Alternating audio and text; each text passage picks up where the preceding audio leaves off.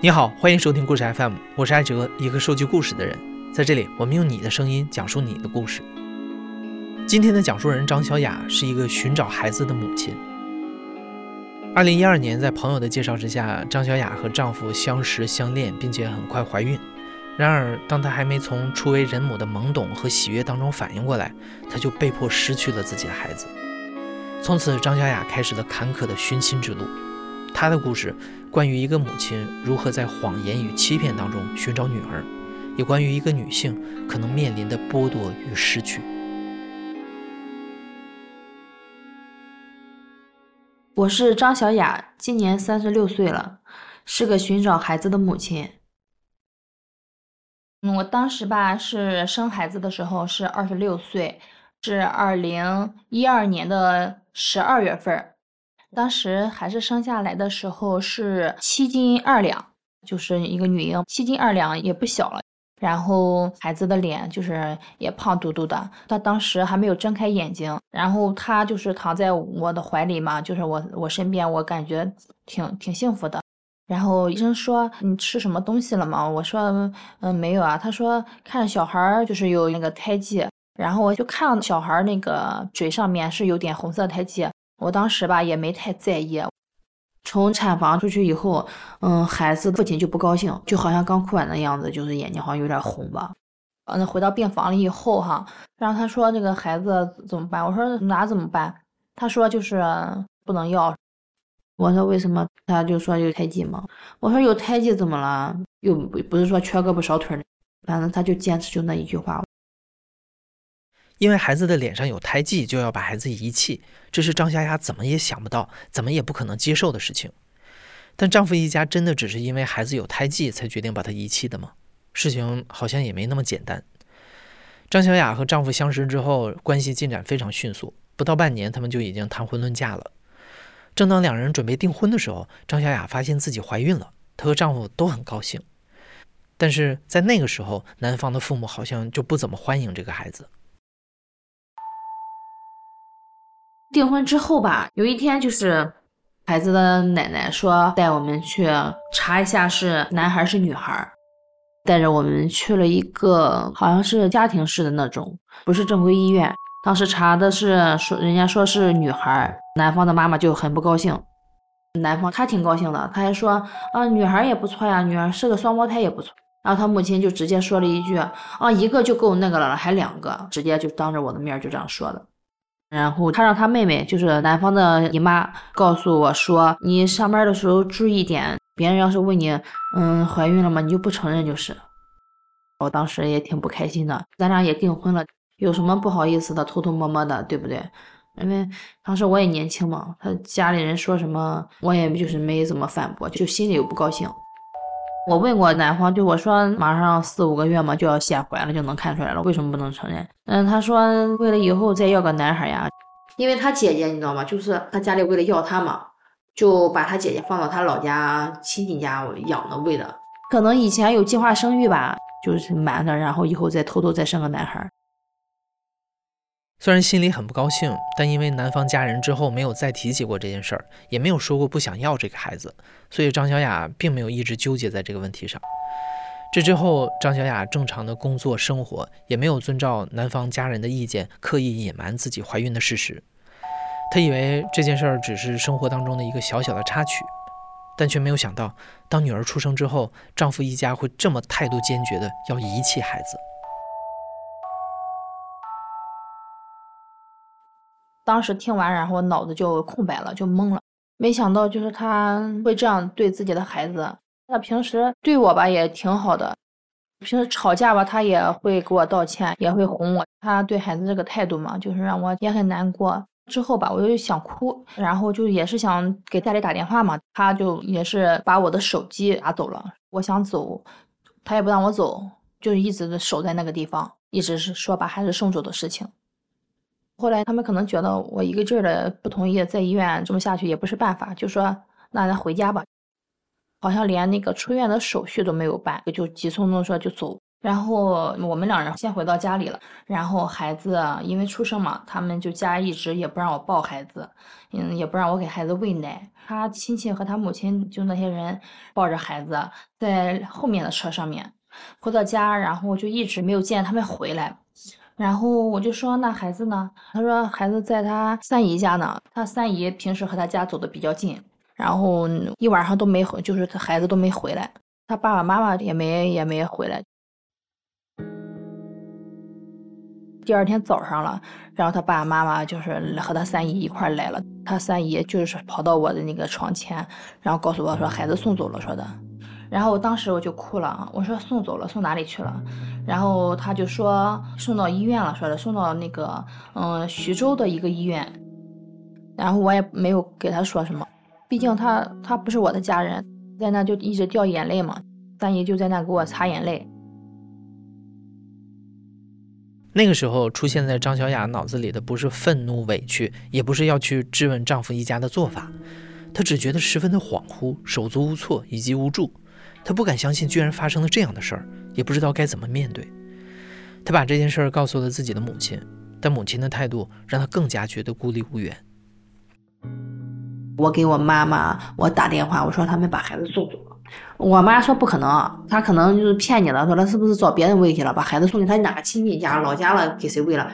我妈也没太多关心。我妈整天她对她信基督教比较上心，也不大就关心我的事情。她就是觉得嫁出去的女儿就泼出去的水，不太多干涉，就是我的婚后生活。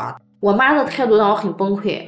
我很需要你家人的时候，你们也不帮我，嗯，就觉得没有人可以依靠，就是连个稻草都抓不着，什么都没有，就那种。早上醒来就感觉好像一切就是跟假的似的，觉得就是跟做梦似的那种感觉。第二天，然后我看外面下雨，雪下的挺大的，我就想孩子在哪了，干嘛的？不知道孩子在外面挨冻了吗？孩子吃的怎么样？会给他穿的暖和一点吗？然后觉得会很怕孩子受罪这些东西。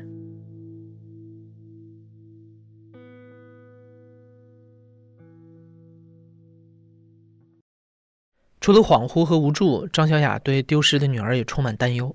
她很想把孩子找回来，可是她要怎么找？有谁可以帮助她呢？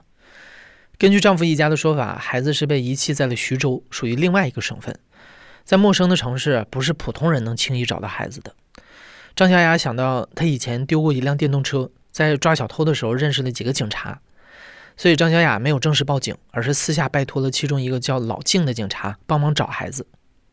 他家里就是怕我走嘛，然后可能怕我去找孩子或什么的，然后就在家里就看着我，我就不能出去，我也不能做什么。当时就一个想法，就是让别人赶紧帮我去把孩子找到。然后我就想他是警察嘛，可能比普通人的力量大一点，我就想让他去那个地方帮我去找。如果说孩子被人抱走了，他也可以继续找下去嘛。然后就拿那个手机发信息，然后我还不想让我对象发现。他好像是说说可以，就是等消息。然后我也是经常给他就是打电话，就说去了嘛。他就趁我家没人的时候给我打电话的时候说过什么哈？说你等我出了月子嘛，就是回娘家再给我就是见面再说这个事情。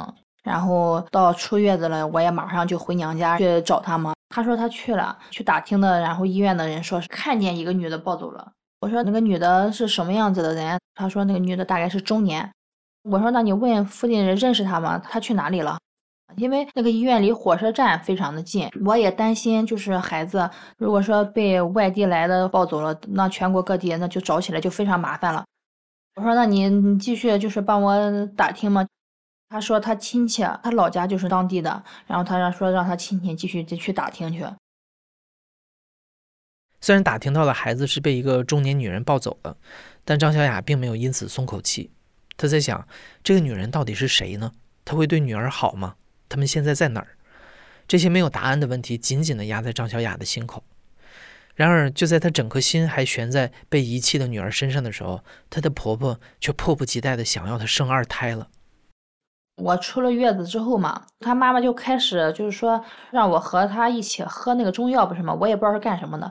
然后还在家里那个弄那个烧香拜佛的那个那个东西哈，还有时候喝那个香灰的那个水。我就觉得有可能是他们把孩子扔了，然后他们内心愧疚，还是保孩子平安呢，还是干什么的？后来吧，喝了一段时间哈，他妈妈就让那个给我们开中药那个人，嗯，神神秘秘的把我喊到一个小屋子里面，就给我说怎么要孩子，然后我才知道他让我喝那个香灰水了，还是让我喝中药了，都是为了要男孩的。我就当时听了，我就挺反感的哈，我也我也有点懵，我就想了，那孩子还没你把孩子扔了还没多长时间呢，你家又让我要孩子，然后我当时又想哭了。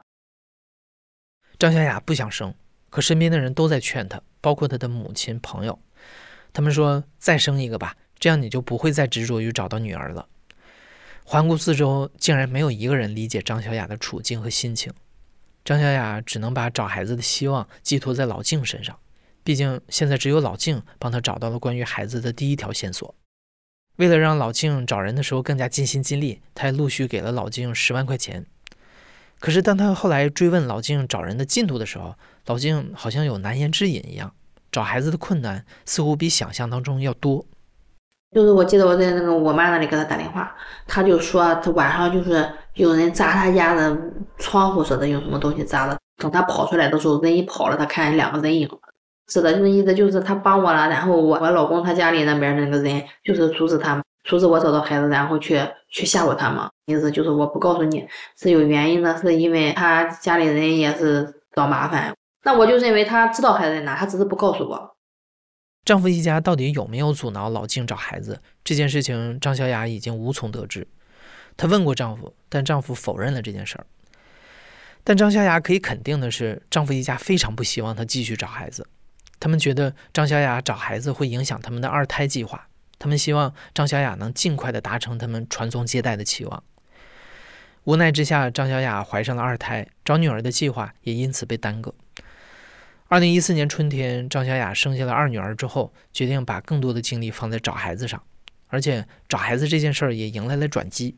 老静真的告诉了她，当初抱走孩子的那个女人是谁。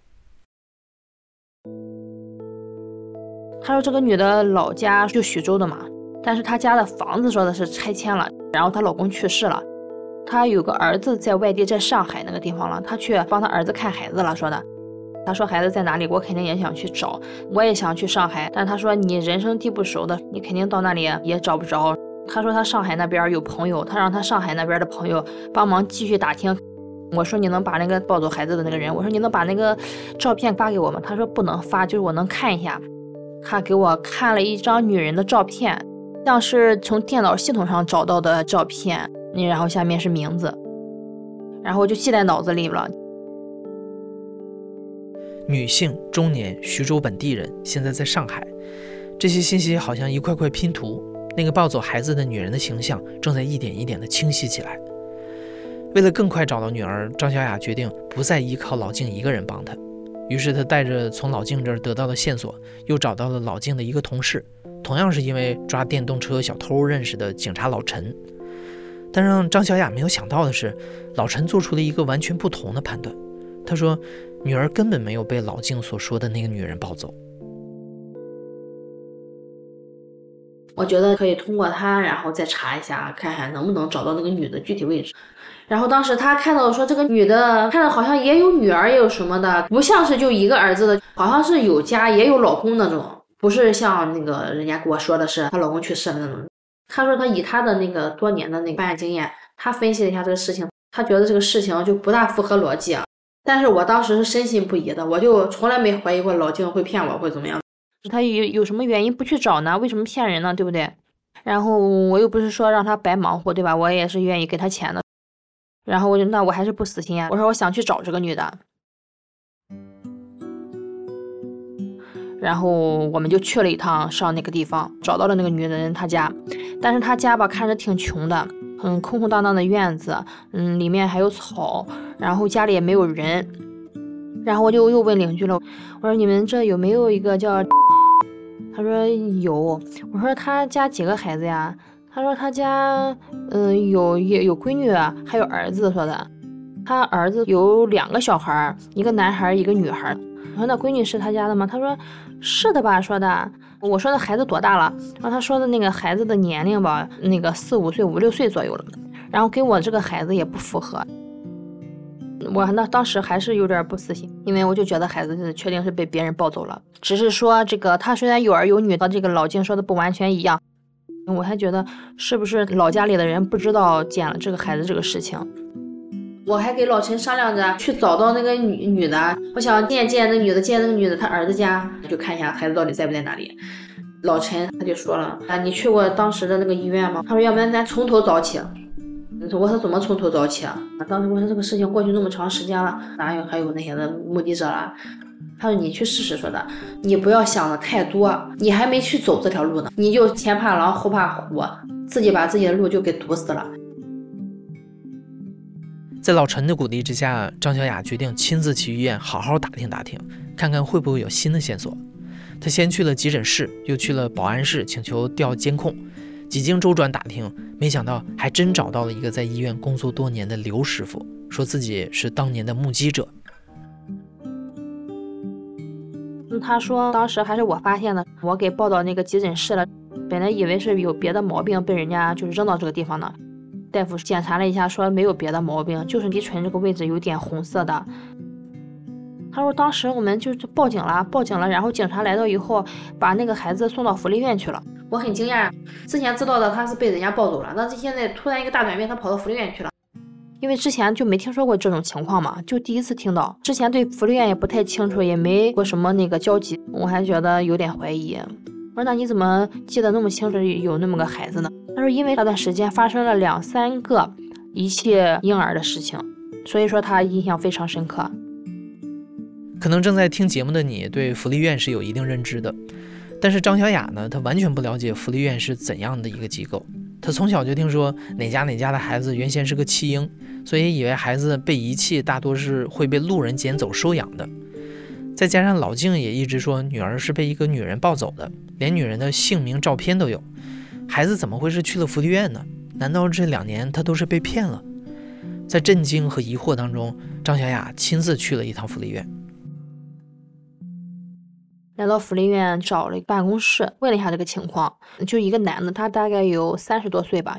我说，二零一二年年底的时候，就有一个孩子被扔到那个医院的那个急诊室那里了，然后去急诊室问了一下，送到你们福利院了，说的。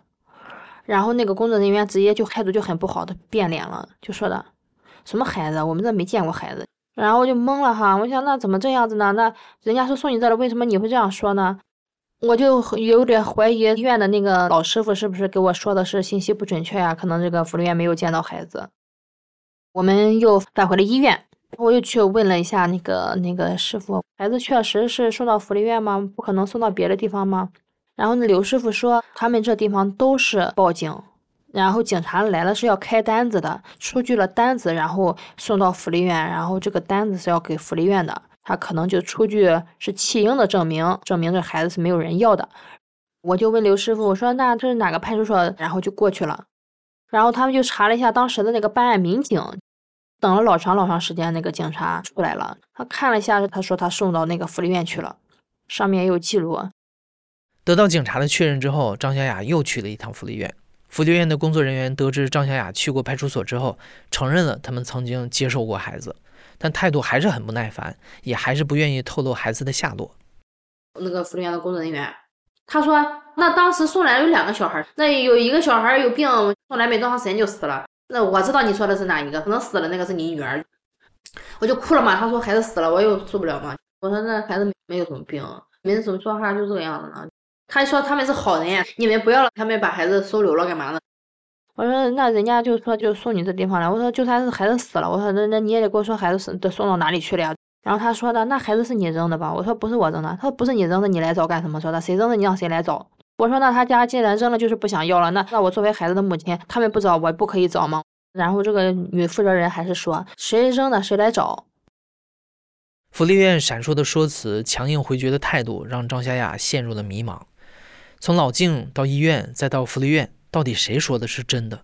孩子到底去了哪儿？会不会派出所的警察在撒谎？他其实偷偷把孩子送给了自己的某个亲戚？会不会是福利院在撒谎？他们偷偷把孩子给卖了？无数种合理的、不合理的猜测都闪现在张小雅的脑子里。后来，他又多次去往医院、派出所、福利院，却始终没有什么进展。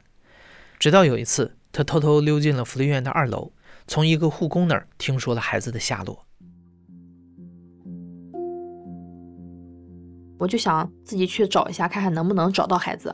我就顺着那个走廊走到了东头，然后看到了那个东头有一个楼梯，扶手上面放了很多婴儿的洗完的衣物，还有尿布。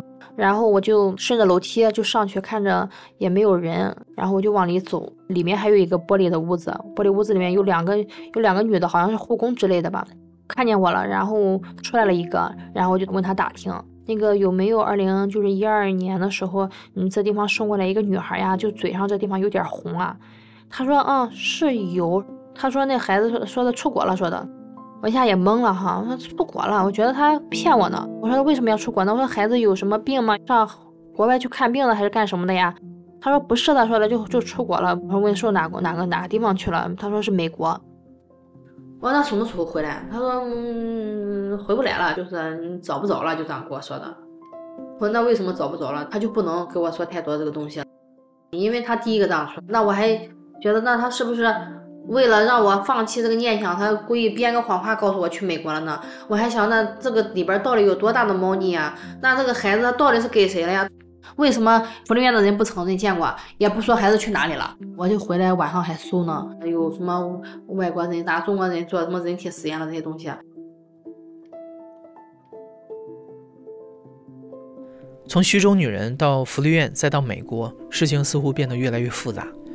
不管怎么样，张小雅决定还是得从福利院入手。既然福利院坚持让丢弃孩子的人来找，她决定拽着丈夫一起来找孩子。但这个时候，张小雅和丈夫的裂痕已经越来越深了。张小雅原本以为怀上二胎之后，丈夫就不会再拦着她找孩子，但没有想到丈夫还是不愿意找孩子，并且编造出了越来越难以忍受的谎言。他一会儿说他去看过孩子，还给了收养孩子的家庭十万块钱；一会儿又故意在纸条上写下日记，说女儿在送去医院的路上死了。他写下又划掉，再把纸条藏在柜子里一个显眼的张小雅一定会看到的位置上。张小雅想，一个父亲怎么会这么残忍？为了让妻子不要找到孩子，不惜撒谎说女儿已经死了。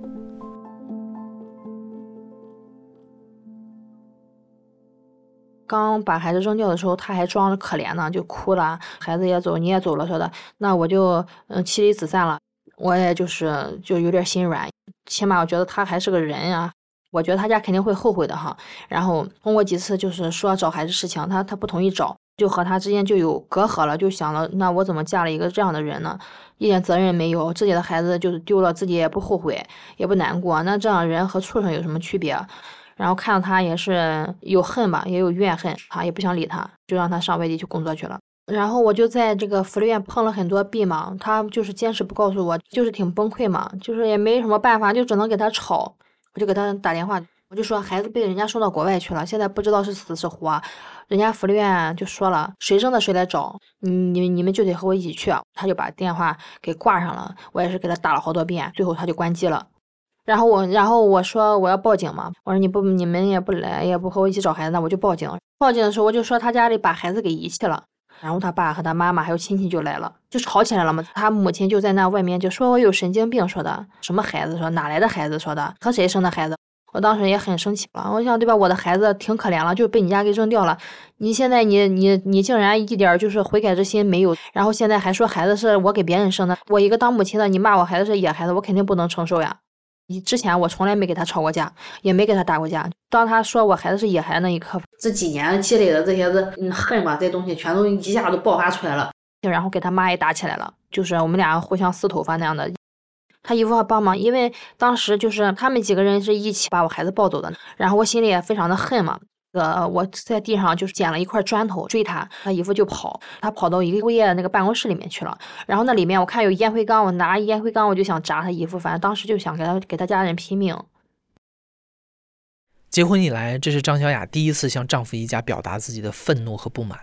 她报警把他们带进派出所，但婆婆和其他亲戚说这是家庭矛盾，可以在家庭内部解决。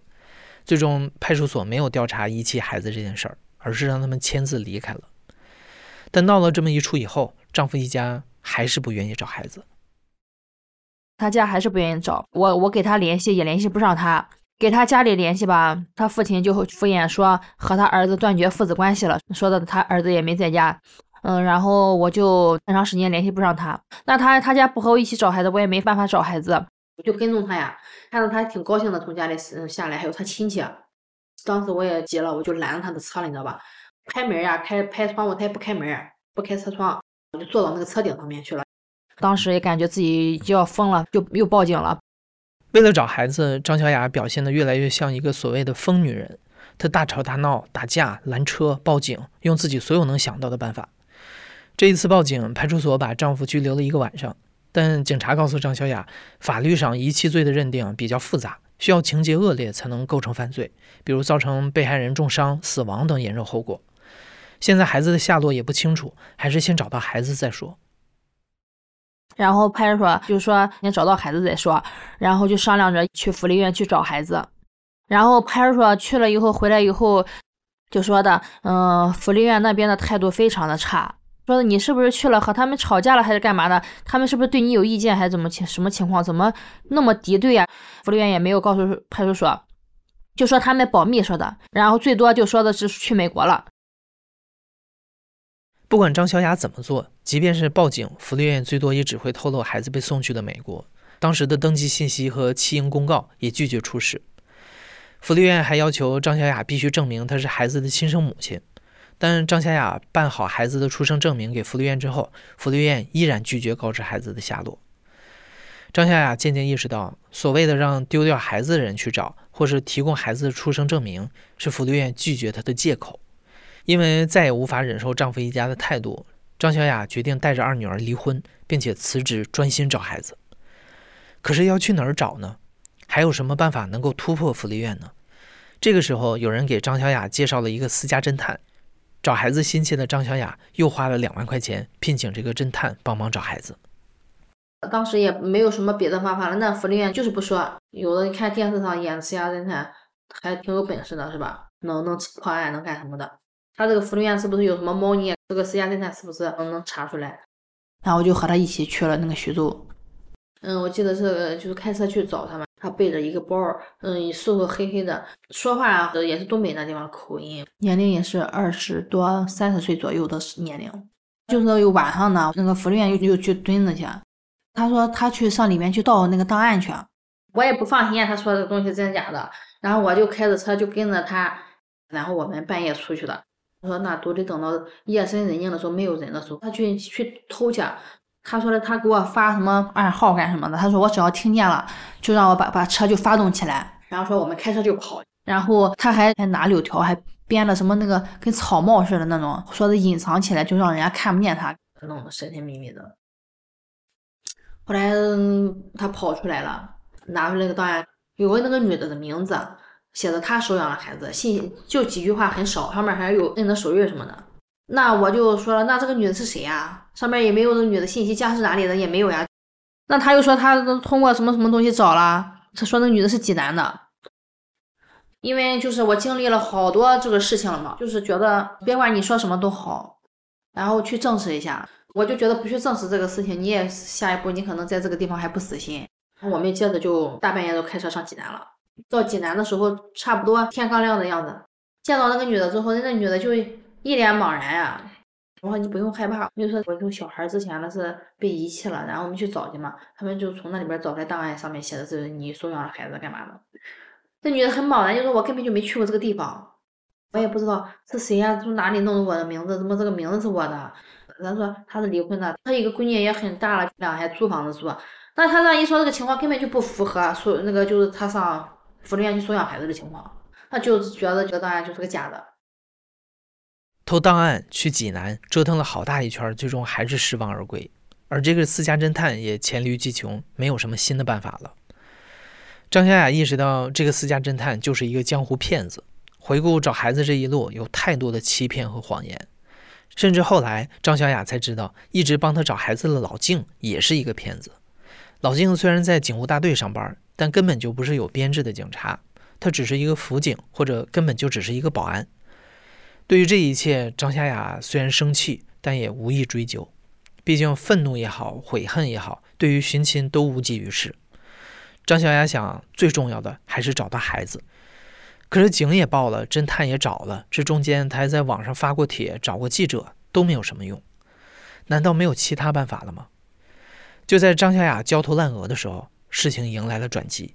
他找到了江苏的一个记者，记者跟着张小雅采访了前夫家、医院、派出所，最后他们带着一系列的素材来到了福利院。而这一次，不知道是不是因为这个记者所在的媒体是江苏省内的，所以福利院的态度有了转变。那一系列的这个证据来了以后，我们又一起去了福利院，见到那个福利院的那个院长，还是那个女的负责人之后，她态度是有所改变，然后说那个孩子确实是送到美国去了，但是保密嘛。然后当时也是，就是有一个护士，是当时一个照顾我女儿的护士。我说的那个，我还拿出来我小女儿的照片给那个护士看。我说，那他俩长得像不像呀？然后那护士说长得很像，说的。问孩子小时候乖不乖？他说很乖。我说那什么时候送走的呀？他说十一个月来月的时候送走的。然后记者说，那给我们看一下那个孩子那个收养家庭的有没有照片了什么之类的，让我们看一下。然后那个福利院就把那个收养家庭的那个父母的照片给那个记者看了，但是没有给我看，就是还给那个记者拍了一下当时我女儿在福利院生活的那个几个月的时间里的那个小时候的照片。出来了之后，记者给我了，然后那是我第一次看到我女儿的照片。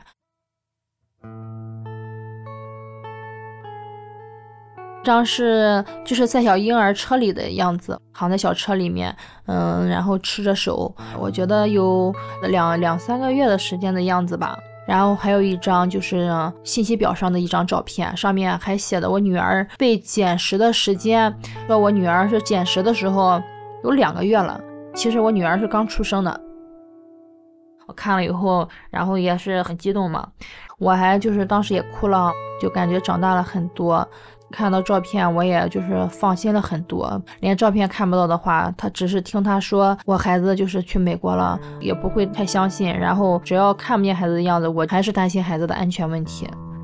那天就记者采访的时候就说看到我有笑容了，说的我就说就感觉就像这个一块大石头哈压在我心上压了好长时间了，现在就是终于我就心里这个石头落下来了一些，然后对未来就是感觉有希望了。本来就是觉得不敢想以后是什么样子的，不知道自己嗯能撑到什么时候，怕自己熬不下去了。然后我我想写个东西，等孩子长大了以后。来找我的话，我想就是让他看看这个信，就写了一下孩子的情况。妈妈就是每天都很担心你，不知道你吃的怎么样，就是和冷不冷。嗯，然后现在你也有个妹妹，我就是看每天看着你妹妹的时候，都在想啊，你现在在干什么？会不会像妈妈疼妹妹这样？会不会有人这样，就是把你当亲生的一样去疼去爱？我怕他找不着我，我然后我也把我的联系方式都写到那个信里面了。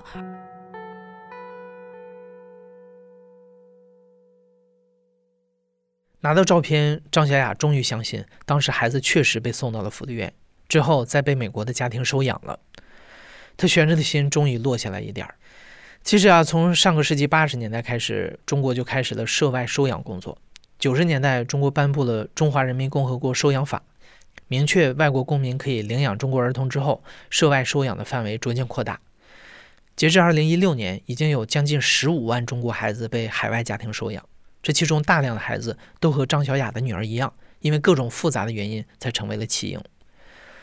不过，很多失去孩子的中国家庭就像张小雅一样，并不知道自己的孩子还有可能被送去了国外，所以在寻亲的过程当中会经历更多的坎坷。在确信孩子去了美国之后，张小雅依然没有放弃寻找孩子的想法，她甚至想过去美国大街上一个一个的问。孩子，我知道是去美国了，我心里吧块大石头吧落下来了，嗯一半儿。但是吧，我毕竟没有见到孩子，还是很担心。我就想了，那我要是我怎么才能在那个茫茫人海像大海捞针一样去找到孩子呢？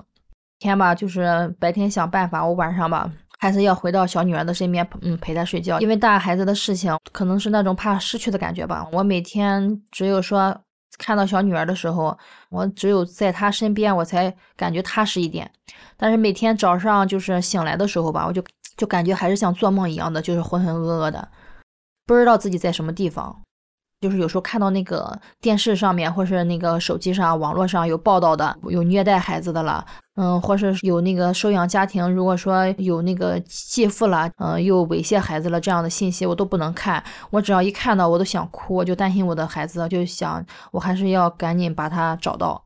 如果说他生活的不好的话，我一定会想尽办法就把孩子给要回来。那个从网网上吧，也是想办法发帖子嘛，发那个寻找孩子的信息。然后有一位国外的华人，他说他叫小龙女，她是一个志愿者，他有就是和我联系，他认识很多从国外来那个收养孩子的那个家庭，他们之间也有群。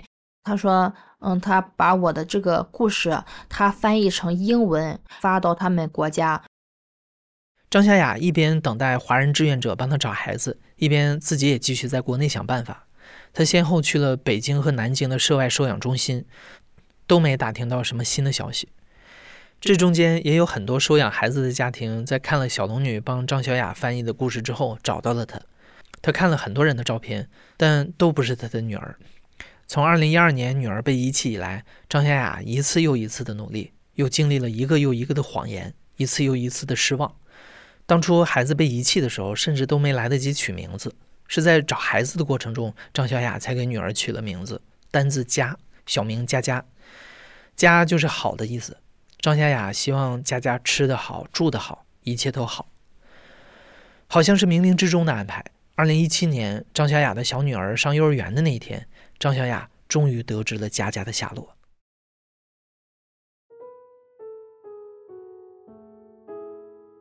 然后是我小女儿刚上那个幼儿园的那一天，正好她的那个班主任，她的名字正好和我那个大女儿的名字是一样的。然后我感觉就是非常的巧合嘛。然后到那天晚上的时间哈，然后就有一个收养家庭，之前我们之间有联系的一个家庭，他给我发来了一个女孩的照片，她应该也是四岁多一点的照片，穿着一个红色的嗯 T 恤，站在海边，低着头，有点害羞的样子。但是我一看，那就是我的女儿，就是长得和她爸爸很像，和我小女儿长得也很像，也有地方也是很像我，我就感觉就是很奇妙，就是好像就是命运的安排嘛，就像是一个好的兆头嘛。第一天就碰到他老师的名字是和我女儿是一样的，然后当天晚上，然后孩子就找到了，这不是非常的巧合吗？也就是也很惊讶，很高兴。不太好表达当时的心情，还是有很迫切的就心情，就是想，既然找到了，就很想见到他的那种感觉。除了长相，因为女儿脸上也有一个一样的胎记，所以张小雅很确定这就是佳佳。她希望能尽快的和女儿的美国养母取得联系，而这个养母是看到了张小雅的故事之后联系了他们。这个养母之前一直以为女儿是孤儿，得知她的身世之后也是很惊讶。小龙女建议张小雅可以给养母写一封信，强调她不会跟养母抢孩子，这样养母可能更愿意跟她建立联系。张小雅把佳佳的身世、她寻找佳佳的过程，还有她的对佳佳的感情，通通写了下来。小龙女把信交给养母之后，两个人终于联系上了。就是也不是说想象中的那么那么快，就是那么顺利。那个收养家庭的那个养母。他也是考虑了很多，然后他最后决定就是跟我联系，嗯，因为他收养我女儿的时候，福利院给出的答案说是我的女儿是个孤儿。看到了这个故事之后，看到我的故事，然后他的内心也是很很复杂。然后养母就说的那个孩子从小就知道自己是被收养的，然后刚收养他回去的时候，他每天晚上吧也会哭。会难过，后来就是养母就把他以前在福利院的那些照片了、那些东西了，全都给他收集了起来，就是放在一个盒子里面，可能是放起来了，就是不让他去看到，也是怕他伤心。孩子也小嘛，当时哈，就是我一下吧也不敢要求太多，我也是怕那个对方会有所顾忌，最多就要孩子的照片，他给我发照片，我也能看到，他对孩子也是很好。给孩子买的玩具也是非常的好，我还看到过他学游泳的照片，然后养母也说他很喜欢打网球，然后也会学习网球，然后小时候他的那个说他长大的愿望是想当一名兽医，然后现在就放心很多了，然后慢慢的吧，就也不像以前那种很难过了。只是说在等待着就是见孩子的时间。如果说第一次就是见面，我就很想带他去逛街，去买他喜欢的东西。也可能就是因为这么些年了，就是他从小就是我想为他做的事情，就是从来就是没有机会为他做，就是想第一次见面就去为他做这些事情。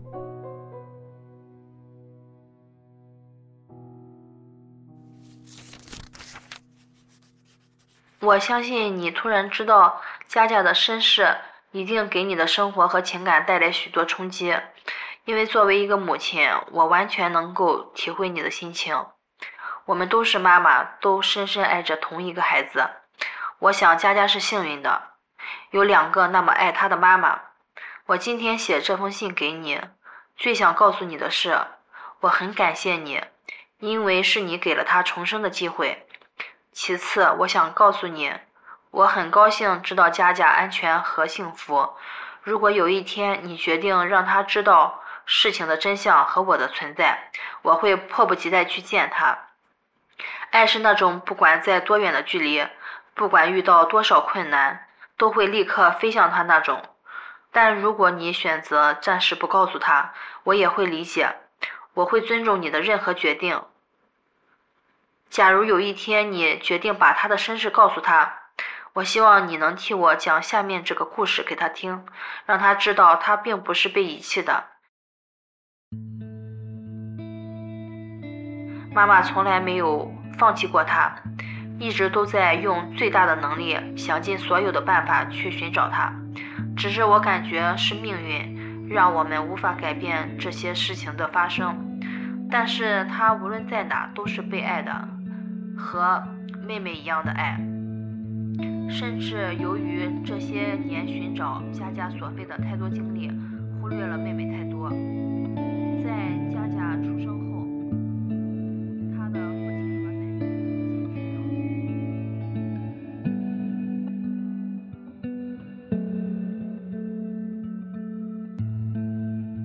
今天的故事到这里就结束了。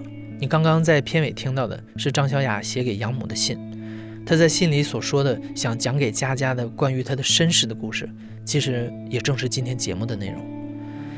就像我们在节目当中所说的，从中国开放涉外收养以来，已经有十几万个孩子被海外家庭收养，其中很多孩子的家人和张小雅一样，在因为各种原因遗弃或失去孩子之后，就开始了漫长的寻亲之路。而很多在国外的孩子也渴望着寻找他们的来处，跨越大洋两端，他们如何寻找彼此？他们又会经历怎样的痛苦、喜悦和尴尬？不久之后，我们会播出另外一期关于跨国寻亲的故事，感兴趣的朋友期待你日后的收听。